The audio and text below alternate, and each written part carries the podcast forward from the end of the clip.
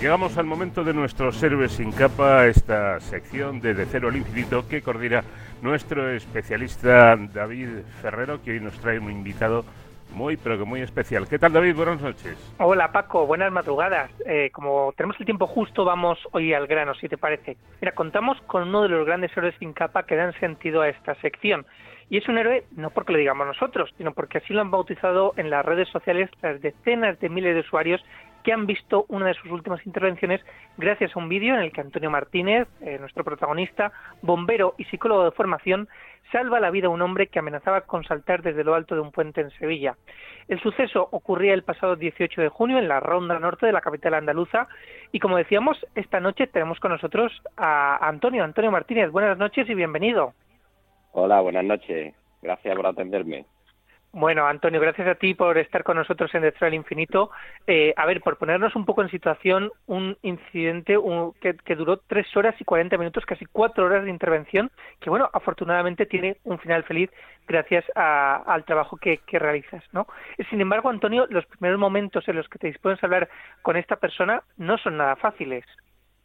No, no, para nada. Eh, yo cuando llego allí ya, pues llego, digamos, a posteriori de segunda, porque a mí me activan el mando de máxima graduación del cuerpo de bomberos ese día y mis compañeros, incluso la policía o los médicos, ya habían intentado hacer un primer abordamiento con él.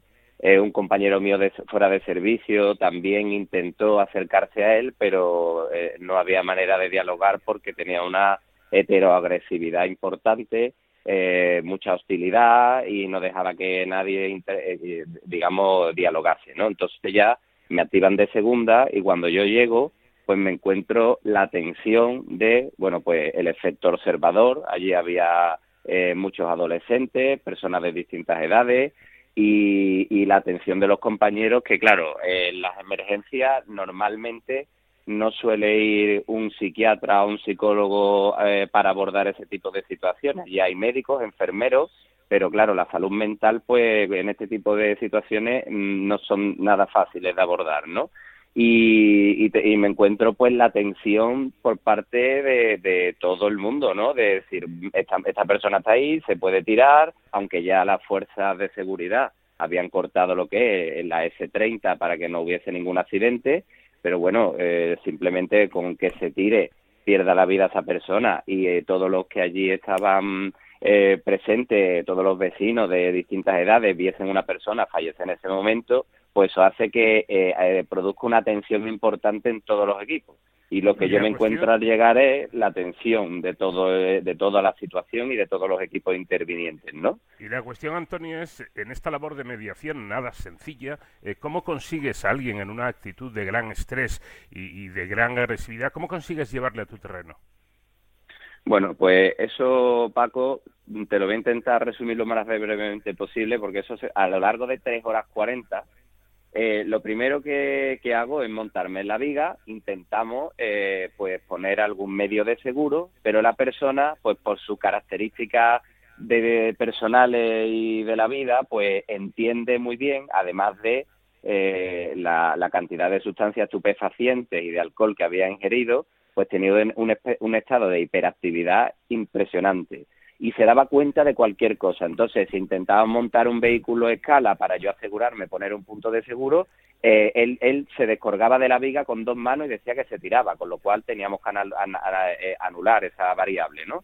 Ante eso, pues lo que opto es por medidas de seguridad pasivas y primero eh, montarme en la viga y mantener una distancia con él de unos 6-7 metros de seguridad y eh, conmigo se muestra al principio igual de hostil y con la misma heteroagresividad que hacia mis compañeros. ¿Cómo lo abordo? Pues eh, cuando él me dice que me vaya, que me vaya, que me vaya con esa agresividad y demás, pues yo lo que hago es me retiro un metro, pero no me voy. ¿Para qué? Para conseguir que este sujeto eh, se habitúe al contexto en el que yo voy a pertenecer parte de él y de la viga. Y ahí me quedo durante 5 o 10 minutos y luego lo vuelvo a intentar. Y cuando ya vuelvo a intentarlo de segunda, lo que hago es atacarle por la parte emocional, porque este tipo de sujetos, con ese patrón, ese perfil, lo que tienen es un una gran eh, desequilibrio entre su sistema cognitivo, entre su sistema de razonamiento y su sistema emocional. Al sistema cognitivo no se le puede atacar, es decir, no se le puede decir, pues mira, yo te voy a solucionar los problemas o para esto hay solución porque no le sirve. Entonces, mis primeras estrategias de, de abordaje es hacerle reflejos emocionales, ¿no? Eh, le analizo el lenguaje no verbal en todo momento, eh, le veo los patrones emocionales y lo que hago es decirle lo que observo emocionalmente para que así verbalice lo que le ocurre, que es lo que, que es lo que tenemos poquito tiempo eh, y a mí me gustaría comentar una cosa y luego terminará. Eh, David, en las imágenes se, ve que estás sobre esa viga estrecha sin casco ni arnés ni nada parecido. ¿Es producto de las prisas, eh, de, la, de, la, urgencia por actuar o, a qué se debe? Bien, lo, lo, del arnés se lo, se lo he contestado antes, que es que era inviable porque cada vez que se intentaba montar cualquier punto de seguro, pues el hombre se descolgaba de la viga y decía que se tiraba, ¿no? Entonces el arnés era inviable. Y luego el, el casco ya eh, a la hora de interactuar con un suicida, eh, pues lo que hay que intentar es parecer lo más natural posible, porque simplemente el hecho de ponerte un casco, aunque, aunque pueda parecer una tontería para, para las personas desconocedoras del tema, ya no interactúas al mismo nivel. Él tiene que ver delante una persona igual, no una persona con un casco ni con nada. El arnés, el arnés por supuesto, cuando proceda, pero claro, en ese caso el arnés era inviable por lo que le he comentado. Está claro, Antonio, que además eh, tu formación como psicólogo ha sido decisiva para abordar esta situación. ¿Crees que, que sería necesario contar con psicólogos eh, integrados en los servicios de emergencia para abordar este tipo de situaciones?